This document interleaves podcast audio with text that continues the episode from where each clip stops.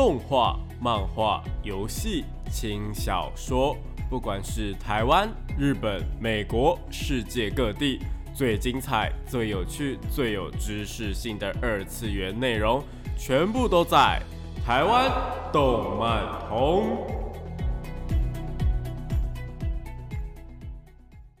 嗨，大家下午好啊！欢迎来到台湾动漫通的节目现场，这边是复兴广播电台台北、台中、高雄 AM 五九四，台中 FM 一零七点八，我是你们的主持人点播 B B，可以叫我 B B 就好哦。脸书搜寻点播 B B 就可以找到我以及相关的节目资讯。那上礼拜我们在聊有关漫画怎么分类啊，聊到年龄性别的分法，就是少年漫画、少女漫画那一些，不知道大家有没有什么问题呢？如果有的话呢，记得到我的脸书粉丝团留言，或者是私讯我都可以哦，或者是呢是去各大的 Podcast 平台呢收听重播。那我们今天要聊些什么东西呢？原本是想要继续聊漫画怎么分类啦，但是因为最近台湾疫情逐渐加温嘛，我觉得大家可能会花更多时间在听节目或者是待在家里面，所以我们改变一下节目的节奏。接下来因应防疫政策呢，怕大家待在家无聊，所以我们就来推荐大家一些好作品来度过这段共体时间的日子。那同道一命，大家一起努力。我们废话不多说，赶快进入到我们的节目内容吧。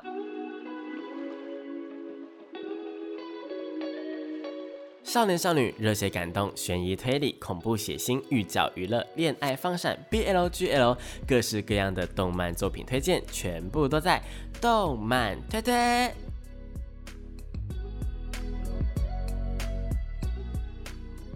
欢迎来到我们动漫推推的时间。那这个单元呢，主要会跟大家推荐一些国内外优良的动漫作品，有可能是游戏或者是轻小说都有可能哦。那因为疫情的关系，所以我们这一集开始会开始推荐大家一些，不管是你要打发时间，或者是真的好看的作品。当然，我还是会以真的好看的作品为主啦。不过有的时候打发时间的动漫或者是影集，我觉得也是蛮重要的。就是它剧情可能不重要，你不认真看的话也没关系，但就是一个有一种呃陪伴的感觉。这种作品对我自己来说蛮有放松的感觉的，所以也会一并推荐给大家。那我们今天呢，先从 Netflix 上上面推荐一些作品给大家。所以今天推荐的作品呢，都是 Netflix 上面平台呃可以找到的哦。那首先要推荐给大家的作品呢，就。是爱死机器人。《爱死机器人》这部作品呢，我必须要先说，小朋友们可以自行先回避一下了，因为它是给大人看的限制级科幻动画作品。里面呢有大量关于暴力啊、血腥或者是一些呃比较新三色的东西。那为什么 B B 我会推荐这样的作品呢？因为这部作品虽然包含了以上那些元素，但是它所想要表达的意涵呢，却是非常深厚的。你可能看完一集之后，就会去反思一些人生的观念啊，或者是。曾经做过的事情等等，我觉得另一种意义上来说，有一点暴力疗法的感觉，呃，又有点不太像啊。好了，我们回到作品，这一部《爱死机器人》呢，是由非常多的创作者们一起合力完成的，就是呃，也不能说创作者，就是不同的动画公司啦。每一集都是不一样的故事内容，换句话来说，就是你可以把每一集呢都当做一个独立的作品来看待。那我觉得事实上也是如此啦，不过基本上不会脱离标题的三个元素：爱、跟死亡以及机器人，会包含许多科技啊、道德以及人性之间的探讨。话是这么说啦，一开始我以为每一集都会有机器人啊，或者是那种呃未来世界，或者是很前卫的议题等等，但是其实有蛮多，我觉得根本就是 单纯的鬼故事或者是惊悚故事。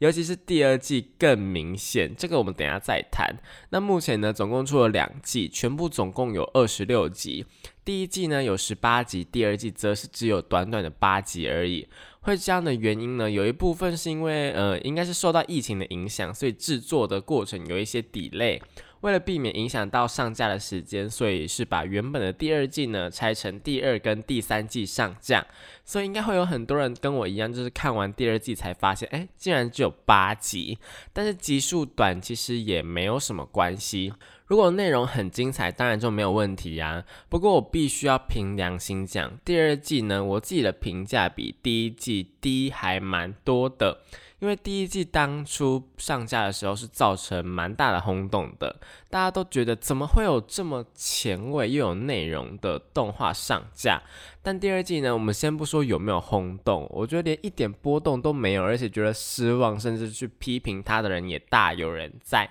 所以我今天比较想推荐的其实是第一季的部分，第二季的话大家就当做是送的吧。不过第二季我刚刚有提到有几集比较像当呃单纯的鬼故事啊，或者是惊悚故事等等，那几集反而是我觉得呃在第二季里面意外的还蛮有趣的。这边简单的跟大家介绍一集好了，因为它只有短短的不到七分钟，甚至是不到呃可能正片不到五分钟吧。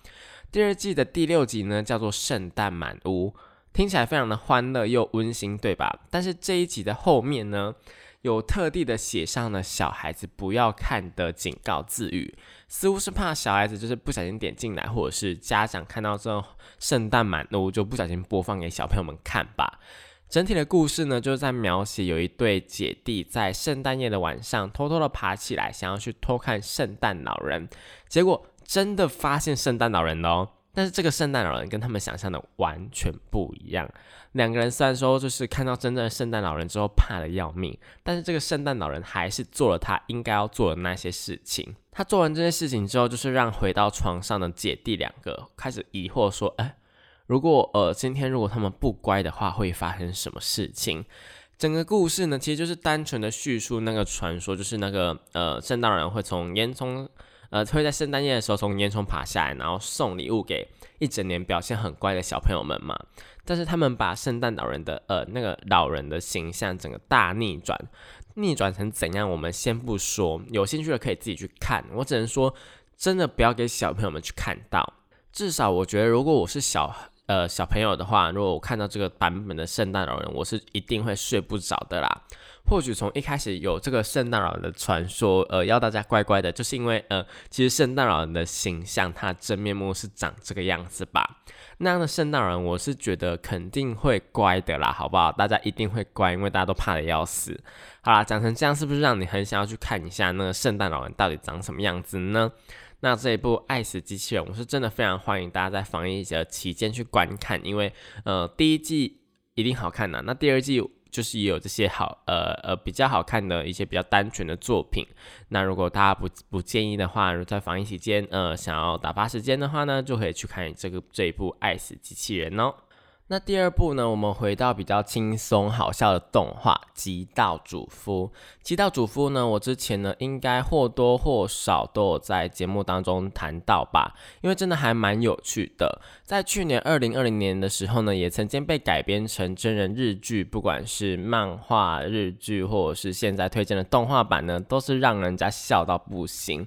故事是描述有着不死之龙的称号的传奇黑道大哥阿龙呢，为了老婆离开了熟悉的黑道世界，当起了在家做家事的家庭主妇。虽然真的不管是怎么样的家事，像是呃打扫啊、煮饭啊、洗衣服，甚至是裁缝等等的，他都办得到。但是他很常会在做这些家事的时候，有他自己的小剧场，而且呢都是黑道的小剧场，让你看了之后会觉得说哦。自己到底看了什么东西？怎么会有这种想法？再加上以前他是混黑道的，所以理所当然会有一些像是小弟啊，或者是呃道上的事情会出现，像是会有忠心耿耿的小弟要他回去组织，或者是找他的麻烦等等，闹出超多笑话的。不过我自己个人最喜欢的，其实还是某一集啊，以前是黑道的黑道，就是以前是对手的黑道啦。也洗白，然后开了餐车在卖可丽饼，结果两个人就意外的遇上，然后如今的生活真的是大不相同，就是已经有一个强烈的对比，简直快要笑死。之外呢，两个人还一言不合的开始对决，然后对决的方法竟然是一个做起可丽饼，一个做起他们呃自己在家可以做的点心。两个人做完之后呢，就帮他拍了美美的照片，然后打卡 po 上网，然后看哪一方的赞数比较多。结果两个人都没有什么人按赞。这这么这么荒唐，然后有趣的剧情一大堆。不过虽然是这么有趣的作品呢，必须要说的事情是，这次的动画改编其实，嗯，就是很忠于漫画原作啦，但是呈现的方式其实就是比较像是有声漫画的感觉。分镜就是不时的会变成漫画，然后一集的动画里面会塞好几集漫画的剧情，比较不太像是一般的动画啦。不过并不影响它好笑的程度，我还是非常推荐给大家。虽然可惜的事情是它第一季只有五集而已，不过如果大家喜欢的话，也可以去看原作漫画，又或者是之前呃呃刚刚提过的日剧的版本。呃，日剧的版本呢，我觉得是呃也蛮好看的，因为它是由日本蛮有名的男演员玉木宏呢去饰演男主角的。去年放送开始的时候，还被广大的网友们称赞，根本就是神还原，不管是造型还是气场啊，其实都是一模一样。开播的收视率呢就超过了十一趴，十一趴在日本是非常非常高的数字，诶，让不少日本的家庭主妇就是哦。大喊好想要这样的老公，你们就知道改变的有多成功。而且其他演员虽然说有一部分是新生代的，但是意外的，我觉得都演的蛮好的。漫画改编成真人版能够这样子广受好评，其实是真的蛮难得的。毕竟很多的呃仔仔朋友们们都把那个真人化呢这三个字当成是一个呃非常禁忌的话语，因为通常真人化真的不会好看到哪里去。不过玉木宏其实以前也有演过漫画改编的作品呐，那就是《交响情人梦》。《交响情人梦》应该现在很多小朋友们都没有听过了吧？但是在我呃国小国中的时候呢，我那时候真的是每天都要守在电视机前面看日剧。就是我要去看他改编的日剧完结篇呢，甚至他还是用电影版的方式去呈现的，直接移到欧洲去拍，超级大手笔，也被不少的媒体称赞《交响情人梦》是动漫改编最成功的真人作品。不过关于《交响情人梦》的话，我们以后有机会再说啦。我们先回到极道主妇的部分。那虽然极道主妇我这样讲下来，好像充满了称赞，好像很好一样，但其实改编成日剧版之后呢，因为原作里面的呃女儿的设定在日剧版被改了太多。所以造成一部分的原作党不太高兴，但我觉得这是难免的事情。毕竟你要将一部搞笑的漫画改编成日剧版，就是一件蛮高难度的事情。不像是少女或者是少年漫画，那他们会以剧情为主。搞笑漫画要呈现出真人搞笑的感觉，真的蛮困难的。至少《极道主夫》不管是日剧版或是动画版都做到这一点，我认为改编呢就已经相当成功了。那这一部《极道主夫》不管是日剧或者是呃动画版呢，我都诚心的推荐给大家哦。那第三部作品呢，也是比较轻松一点点的，那就是辉夜姬也想让人告白啦。那会把这部作品呢，呃，排在第三部，绝对不是因为我等等想要放辉夜姬的歌哦。好了，虽然说我等一下会放，就是了，因为真的太好听了嘛。那辉夜姬也想让人告白，在做一些什么东西呢？这部作品呢，我们之前在呃有一些集数有观众点歌的时候，有稍微提到过。那故事呢，主要是在说贵族学校里面的一群学生会里面的会长以及副会长两个人呢，彼此都认为说对方的呃，不管是身世啊，或者是他们的学历背景啊，都适合自己的对象。那觉得可以适时的交往一下，但又不想要主动的跟对方告白。因为他们都觉得说对方应该会跟自己告白，结果搞到最后两个人都不小心真的喜欢上对方，但还是很惊，就是不想要跟对方告白，于是就闹出了不少笑话的作品。那作品里面呢，会有很多呃填死人不偿命的糖啊，然后不管是会长用他的脑袋，然后去计算怎么样才会让自己跟呃对方跟自己告白，或者是副会长呢处心设法设计一大堆诡计，结果自己作死，让自己呃害羞到不行的桥段，都是让观众们喜欢到不行的地方。但是你说这一这这是一出只会去撒糖的动画吗？错，我认为这一部动画呢，除了呃。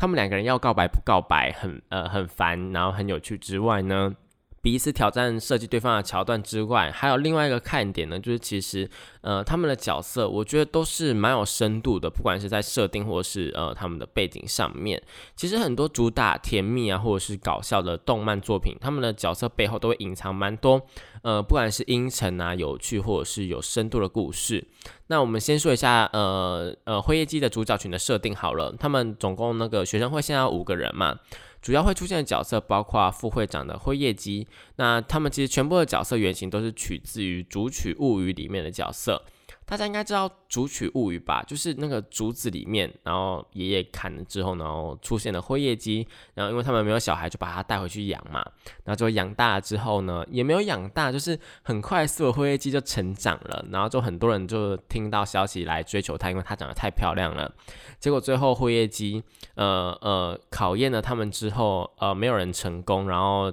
呃，皇帝还是什么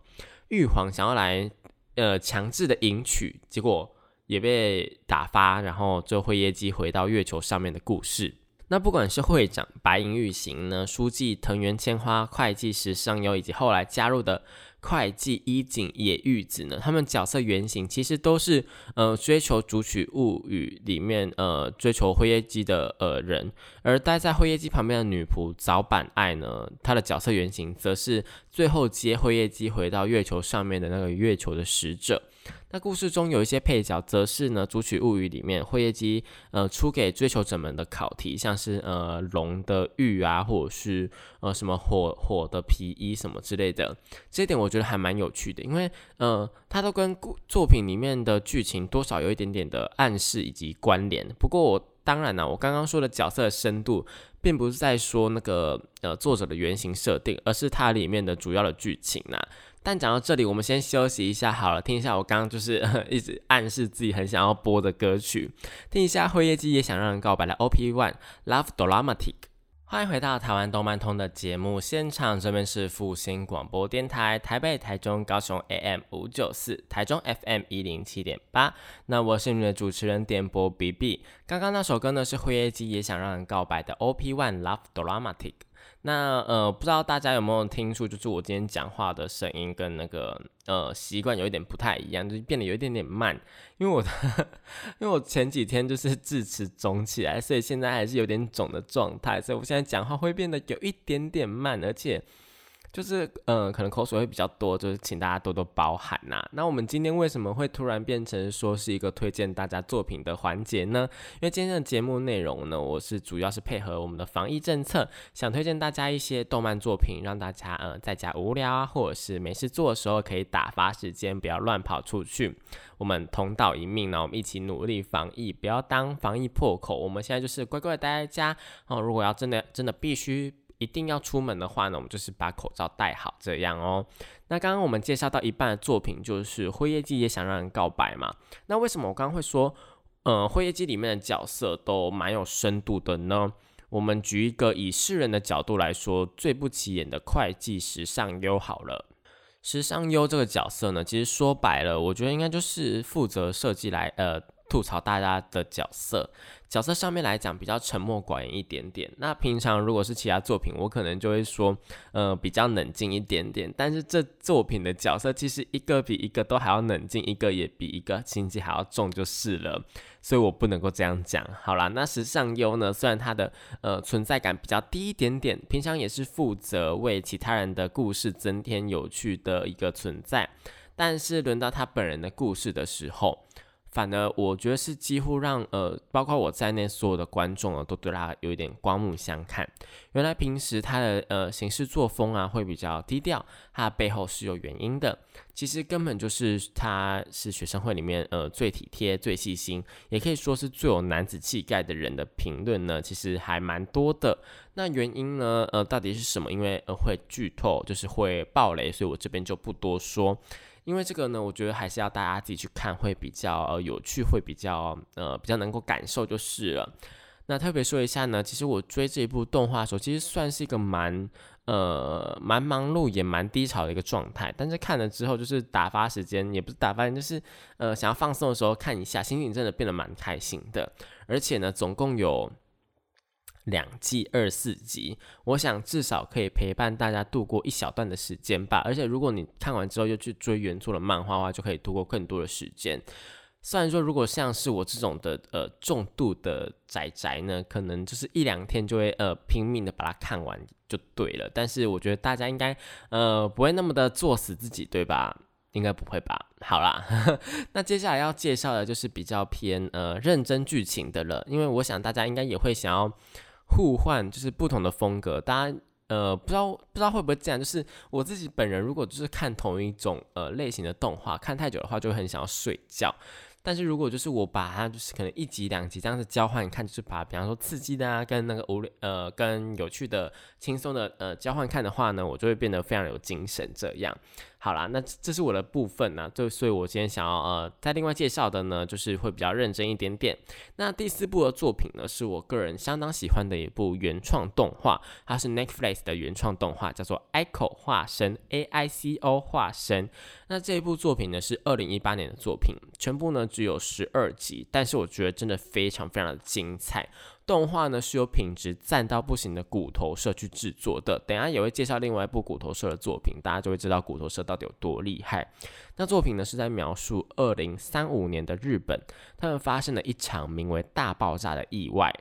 造成他们在研呃他们在研究的人工生命体混呃失控，然后占据了整个黑布峡谷，然后他们呃这些那些人工生命体之后就被称为混沌。那边呢呃就是他们被呃失控占据的那个黑布峡谷呢，是日本的研究呃人工生命的一个非常非常重要的地方。但因为这件事情，所以呃政府把那边全面的封锁了起来，盖了好几个水坝，因为那个其实是在嗯。呃，算是深山里面，所以它是在河流的上游。那他们就盖了好几个水坝，因为那些混沌呢会沿着那个水坝，就是沿着河流啦，然后会这样慢慢的呃进攻那个都市的地方，就是让大家非常的为难，所以他们就盖了好多的水坝把他们困住，然后还会用那个。呃，强力的电呐，因为他们可能会怕电吧，然后把会把会把他们电到后面去，非常非常的呃有趣的一个设定啊。那过了两年之后呢，因为那场意外，然后失去家人的十五岁的少女爱子，就是我们的主角呢，从转学生，也就是男主角身上呢，听到了让他难以置信的一个秘密，然后最后决定要呃跟男主角那边的人呢，一行人前往隐藏这一切答案，就是。那个秘密的答案，然后发生大爆炸的中心点去，因为秘密的答案就在那里。好，我知道乍听之下有点点模糊，不知道 B B 到底在说什么，对不对？所以呢，这边我大概的跟大家讲一下，我觉得不影响整体的观看剧情，但是还是会。呃，牵扯到一二集部分的剧情的一些，我觉得必须要说的事情，所以这边先对很在意暴雷，就是那种一点点雷都不行的人说声抱歉。总而言之呢，这个大爆炸所产生的混沌呢，刚有提到呢，是人工生命体失控之后所产生的嘛？那位失控的原因呢，其实是因为女主角爱子呢，在两年前的车祸里面受到了很严重、很严重的呃创伤。但幸运的事情是，就是他爸爸是那个研究人工生命的公司的呃研究员，所以他们其实一家人一直以来都有秘密的去配合公司去研究呃人工生命的一些事情。虽然说爱子本人不知道啦，所以爱子可以进行一项呢比较特殊的手术，就是将呃受伤的身体以及脑分开，接着呢跟人工生命的脑以及身体互换。意思也就是说呢，受伤的身体可以跟人工生命的脑呢，在设施里面进行恢复。那原本的大脑呢，则是跟人工生命的身体做一个结合，两个彼此之间互相交换的意思。所以现在爱子呢，我们的主角爱子身体呢，其实是人工生命的身体这样。那但是进行这项手术的过程呢，虽然说算是成功了，就是爱子有顺呃顺利的换完脑之后。但是人工生命的那个复制体的呃的那个爱子呢，就是复制的爱子，他的脑认为说这项手术太危险了，就已经明明就已经手术完了，但还是会认为太危险，因此把呃设施里面的其他人工生命呢，就是让他们去增值，弄到失控暴走，他们就是增值之后就是引发大爆炸。嗯，那个大爆炸其实我觉得除了意呃就是实实际上的爆炸之外，还有另外一个意思就是。就是它有点类似那个增值爆发的感觉啦，就是那个人工生命增值爆发，然后造成很多的混乱，造成很多的伤亡这样。那爱子本人呢，一直到两年后才知道整件事情的真相，然后也是之后才知道说现在的身体不是他自己的，而是人工生命的身体。那为什么会想要回去大爆炸的中心点呢？是因为说手术的时候，爱子的妈妈跟弟弟其实也在现场去，就是呃。去就是呃关心他，因为爱子那时候受伤就躺在病床上嘛，那呃妈妈跟弟弟就是就在旁边等着看他的手术这样。但爱子的复制体不是用了一个大爆炸嘛？但是他似乎似乎就是下意识的去保护了自己的家人，所以他们被关在一个很像是重茧的一个东西里面，然后呃一直到现在还活着，然后就是头发有也慢慢的变长，就是有点类似说你失去意识，但是你还是被保存在一个那种。比方说那种呃科幻电影里面那种冷冻舱里面的那种感觉啦，所以爱子呢就想要回去去救他们，因为如果呃一直不救他们的话，大爆炸的呃影响一直持续，他们迟早还是会死掉。那其他人呢，则是因为只要爱子能够回去，然后把脑给换回来，就是把呃复制体的脑跟自己的脑换回来的话，那么就可以阻止即将无法控制的大爆炸所造成的混沌。那我知道你有很多的疑问，像是为什么不要只制作他的身体就好，干嘛要连脑都制作，或者是干嘛不直接烧毁大爆炸造成的那些东西就好？那这点呢，我只能说去看动画你就会理解了。作品我觉得有趣的地方就是在于说这些对于生命的探讨，以及呃人工生命，以及呃未来我们可能会面临到的这些复制的东西，到底有没有呃感觉啊，或者是一些道德的问题。复制体为什么会想要做这些东西啊？如果我今天只剩下脑袋，是我自己的还是我吗？那我跟复制体到底哪一个才是真正的自己呢？因为我被一分为二放在了两具身体里面嘛。但是因为作品里面有牵扯到复制体也会思考等等的问题，保证可以让你就是没有办法快准的看嘛呃。不能快转的看动画了，而是要认真的有一点点去思考这些问题。另外，因为他们要潜入大爆炸的中心点嘛，所以他们呃，其实男主角那边会组成一支队伍前进。那这支队伍里面呢，呃的人也是各式各样的啦，就是里面这些人呢会来呃参加这个队伍，因为这个队伍呃还是会有危险性的嘛，就有点像是呃敢死队那样，所以其实大家都是各自有自己的目的。那这趟旅程呢，会伴随着很多危险，所以生离死别这些东西，在这部动画里面，其实也是我觉得也是蛮多的。关于人性面的描写啊，或者是人性面的黑暗面，我想应该是不会输给今天第一部介绍作品《爱死机器人》呢。其实蛮有呃异曲同工之妙的，我觉得就是都在描写这种科技伦理的东西。如果把 ICO 简单的描述，把它简短起来的话，搞不好也可以放进《爱死机器人》里面，而且还是很精彩的第一季里面。好了，那 ICO 呢？这部作品也是推荐给各位听众朋友啦，可以跟前面几部比较轻松的作品呢，呃，轮流换着看，可以消磨不少的时间哦。另外，就顺便提一下，跟 ICO 很常会被放在一起讨论的另外一部作品《比之初》。《比之初》跟 ICO 同样都是 Netflix 的原创动画。呃，就是是结合了神魔，就是那种呃妖魔鬼怪，然后推理啊、犯罪等等很多元素放在一起的一部，我觉得算是警探的呃作品吧。故事线也算是蛮简单的啦，就是。只是比起 ICO 来说，可能就是多了那个神魔、妖魔鬼怪的元素，所以整体的故事比较中二一点点，有点类似是在讲呃警察抓犯人的感觉吧。有一个连环的杀手，然后跟一个天才的调查员，还有那种小跟班的女主角，我就是一个非常典型的搭配，就是呃有一个对手，有一个劲敌，然后有一个呃主角天才，然后会去调查这些东西，然后还有一个就是。呃，会增添戏份的一个女主角，就是你类似名侦探柯南的感觉嘛？呃，就是柯南，然后那个怪盗基德跟小兰的感觉啦，就是一个非常非常典型的一个搭配。那我自己个人觉得呢，呃，我自己对这部作品的评价，我觉得还好。但是因为网络上很多人会会把这两部作品放在一起评，而且通常比之出的评价还会比 ICO 还要好。所以我就想要特别提一下，因为我真心的觉得，呃，ICO 想要探讨的东西，它议题比较深，我自己个人比较喜欢，而且我自己也觉得，呃，故事整体呈现比较好看。不过，我想疫情呃这个样子，大家应该都有时间去把两部作品好好的看完吧，然后可以再自己做个比较。那如果就希望说，大家看完之后可以跟我留言，告诉我你的感想，然后也希望说大家也可以站在我这边，也不会站在我这边，就是会跟我有一样的想法，就觉得说 ICO 比较好看。那我们讲到这边呢，我们也是先休息一下，那我们听一下辉夜姬想让告白的呃片尾曲，他们的呃第一季的 ED One，呃 Sentimental Crisis。欢迎回到台湾动漫通的节目现场，这边是复兴广播电台台北、台中、高雄 AM 五九四，台中 FM 一零七点八。我是你们的主持人点播 BP。那刚刚那首歌呢是《胡业基想让人告白》的第一季的片尾曲《Sentimental Crisis》。那我个人觉得片头曲跟片尾曲的风格，呃，差异蛮大的啦。就是片头曲给人那种嗯很搞笑或者是很认真的感觉，但片尾曲就有那种呃甜甜的少女的风格。我个人是蛮喜欢片尾曲的，你们觉得呢？那刚刚那首呃，刚刚那几部作品呢，集数呢都有点少。那接下来要介绍就是所谓的呃。也不所谓的啦，就是蛮长的，就是大长篇的，但是绝对经典好看。那这部作品呢，就是我们的《炼金术师》《钢之炼金术师》Brotherhood。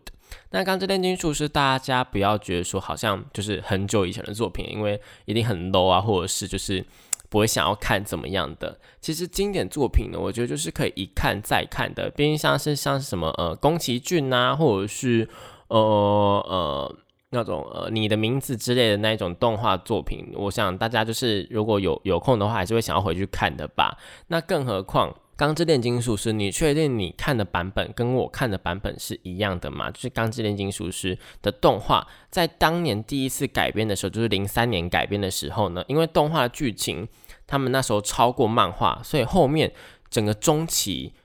到最后面的结局，全部都是原创的剧情。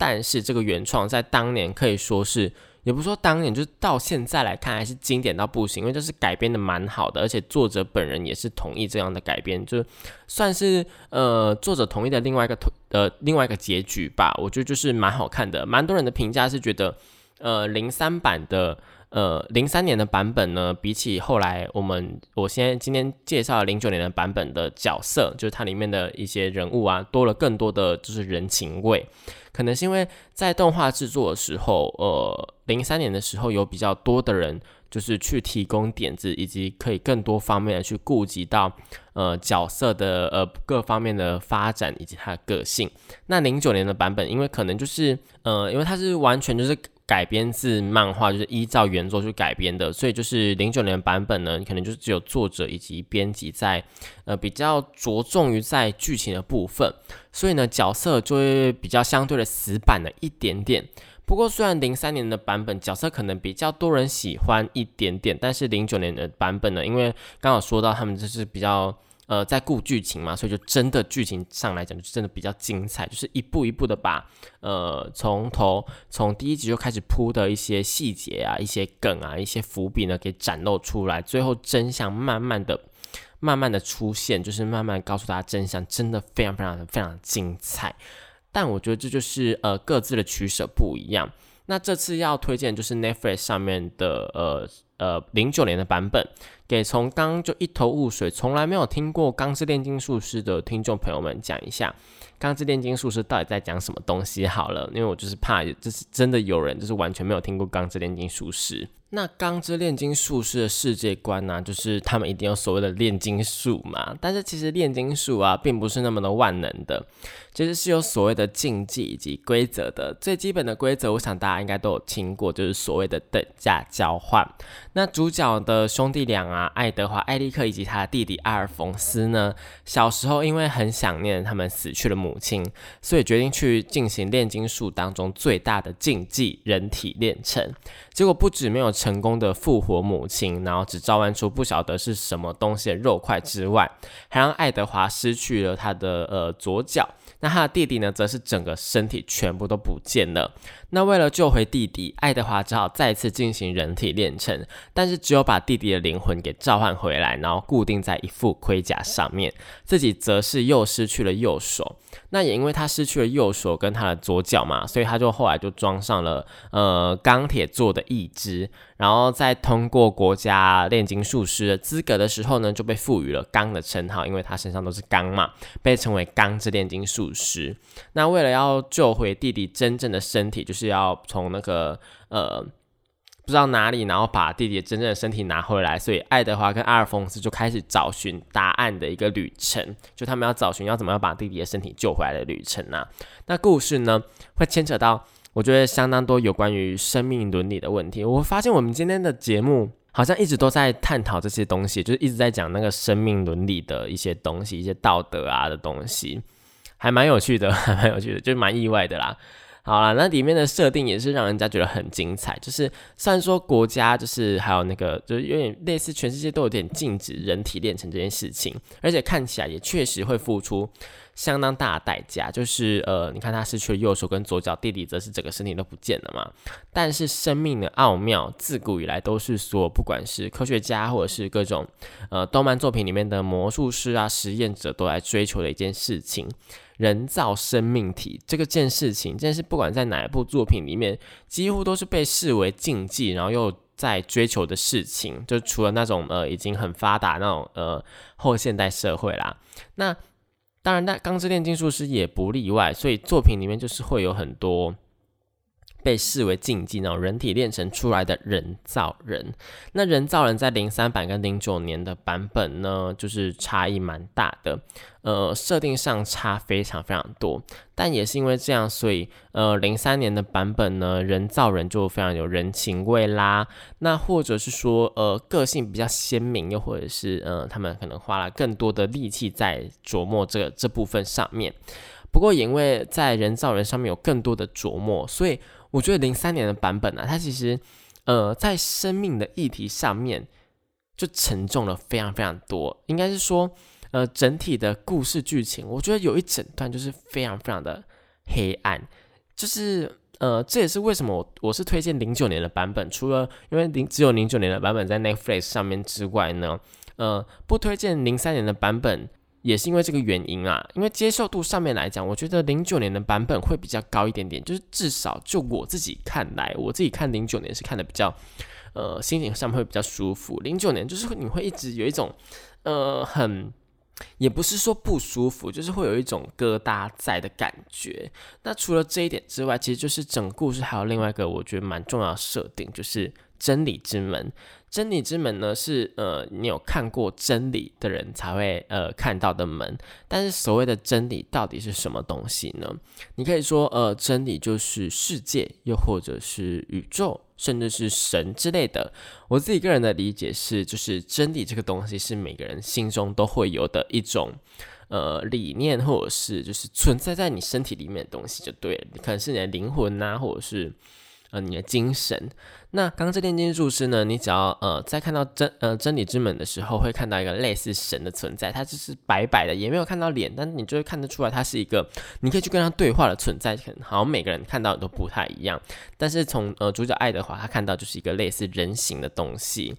那呃，你可以跟他对话。那爱德华也是因为跟他对话，才能够在那么小的年纪去要回他弟弟的灵魂。我个人自己个人是这样觉得啦，就是如果他没有对话的话，应该以他的理论，那时候的年纪应该是没有办法要回来的。而真理之门跟真理呢，是呃炼金术师在进行炼金术的来源，就有点像是你的魔力来源呐。你你要有一个呃魔力的门跟一个魔力，然后你才有办法去进行魔法嘛，对不对？那通常来说，真理之门只有在进行人体炼成的时候才会打开，就是我个人是因为呃，我个人是觉得这是因为他们去牵扯到了灵魂的部分，因为你人体炼成就是要牵扯到呃复活嘛，那你的人呢，除了你的肉体、你的灵魂之外，还有你的精神，这三个东西就是缺一不可。不知道我自己理解有没有错误，就是可能是因为这样，所以才一定会出现真理之门。那只要见过真理之门的炼金术士，他的呃它自己本身就会变成炼金术的构筑式。讲简单一点就是呢，你的呃身体就会变成一个呃有魔法阵的存在，所以你不用再额外去画一个魔法阵。刚刚忘了说，炼金术一般来说就是要画一个呃炼金的构筑式才可以去完成的。当你看过呃真理之门之后呢，你只需要合掌，就是你只需要拍手，你就可以去练成炼金术。我觉得是非常有意思的设定。不知道现在的那个咒术回战的那个呃里面有一个角色，就是他只要拍手就会去呃发动他的术式，然后会跟别人互换位置。不知道这个是是也是受到呃炼金术士的启发就是了。讲到这边，应该没有人疑惑说呃炼金术。是到底是什么样的东西吧？应该没有人呃，听众朋友以为说炼金术真的只是在呃炼黄金或者是炼一些金属之类的吧？如果有的话，我这边先跟大家说声抱歉，因为我没有事先跟大家说明。总而言之呢，炼金术呢虽然说呃可以练出很多东西啦，不过作品里面就是这毕竟还是一部少年漫画，就是它用来呃战斗的部分会比较多一点点，像是呃马斯坦古，就是它里面有一个角色呢，它就是练出火焰，它可以呃练出火焰去攻击对手，或者是呃像是主角可以练出钢铁，然后打飞呃对方等等。不过作品不用魔法，反而是用炼金术这种设定，很大原因或许还是因为刚好提到的，呃，人体炼成这种设定，呃，他们比较可以触碰禁忌啊，进而引发各种事情，是《钢之炼金术士》里面非常有趣的情节。我觉得，呃，扯到等价交换这件事情，就是一件非常有趣的事情。那它等价交换是，呃，我们刚好像没有提到，就是它就是，比方说我我要炼成呃一块金属好了。那我就是要拿出相对应的东西，让它能够呃炼出一块金属出来。我我知道我好像在讲废话一样，所以他们呃在人体炼成的时候才会被拿走身体，以及他们呃弟弟才会整个被拿走，因为他们想要炼成的是一个呃已经死亡的生命这样。那已经死亡的生命为什么还可以再炼成回来呢？其实又牵扯到说呃真理之门后面到底是什么东西？那这个部分呢？讲起来太复杂了，我想大家还是自己去看会比较好一点点呐。那零九年的版本呢，总共有六十四集，所以我才刚刚才会说这是大唱片。六十四集真的是比一年，就是就是比年番的五十二集、五十三集还要多更多。大家就算想要呃当个呃充实的仔仔，在一两天里面不吃不喝不睡觉把它看完，也是没有办法的。至少身为一个资深的仔仔，我是办不到的，因为就算我一集把它。快转到呃两倍速呢，一集十分钟，总共呃一天也才四十八个小时，我还是看不完的。所以呢，呃，大家呃，我觉得是这部的《钢之炼金术士》的 Brotherhood 呢是非常适合大家在防疫期间去观看的。看完应该就是超过十四天没有问题了，就是已经超过那个五月二十八，或者是已经超过那个呃六月几号，这样我们就可以呃很完美的。呃，达成一个我们防疫的效果。那今天推荐的作品啊，全部都可以在 Netflix 上面找到。那下一集的节目呢，会推荐别的平台上面可以看到的作品，因为可能不是大家都有 Netflix 嘛。那这边提醒大家，不管是要看动画，或者是你要看漫画，都要找寻正版的管道哦。如果你是要看动画的话，比方说像是呃巴哈姆特动画风，或者是 YouTube 上面有木棉花，然后像是要付费的平台，像是 Netflix，然后 Friday，或者是呢 KKTV 之类的。呃，KKTV 其实它也。呃，也有免费的啦，所以就是大家可以去找寻一下，有非常多的正版的管道可以去看动画。那漫画的话呢，除了你要去买实体的漫画书之外呢，其实网络上面有非常多的电子书的平台。那如果不想要付费的话呢，其实呃，像是东立啊，或者是那个呃角川，其实它上面好像也有那种呃。新闻也有，就是那种呃线上书的书城，他会去连载那些免费的，也不是也不是免费，就是他们会去连载当期的漫画，然后就会有呃官方的免费的版本可以去收看。像呃前阵子巨人呐，他在呃除了最后一集漫画的时候，其实也是非常多人去挤了呃漫画的出版社的平台，对吧？大家应该要知道这件事情。所以呢，其实网络上面有非常多免费正版的。又是呃正版翻译的官方翻译的平台可以去观看，大家可以去找寻看看哦。那另外，台湾的疫情真的是目前真的是需要大家一起来协助的。B B 录音的当下有看到网络上有非常多呃台北街头上面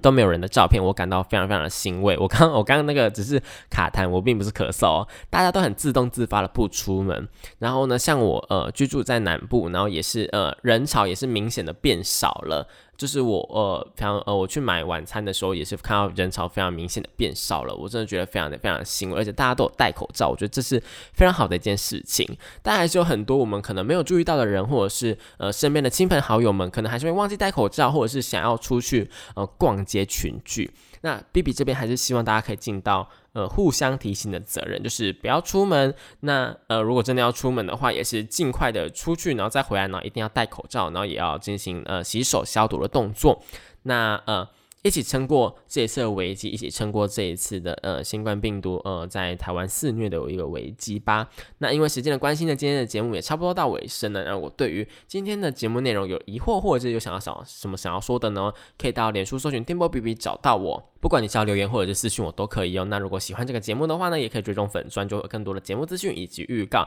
那如果想要点播歌曲的话，也可以填写表单或者是追踪我的 IG 会，我会不定期的在上面问大家想要听什么歌。那我是 B B，节目最后呢为您播放。放一首好听的歌曲，就是《钢筋日钢之炼金术师》的 OP One，那由 U I 所演唱的 Again。那这里是复兴广播电台的台湾动漫通，那我们下个礼拜同一时间一样在空中相会，那我们就拜拜喽。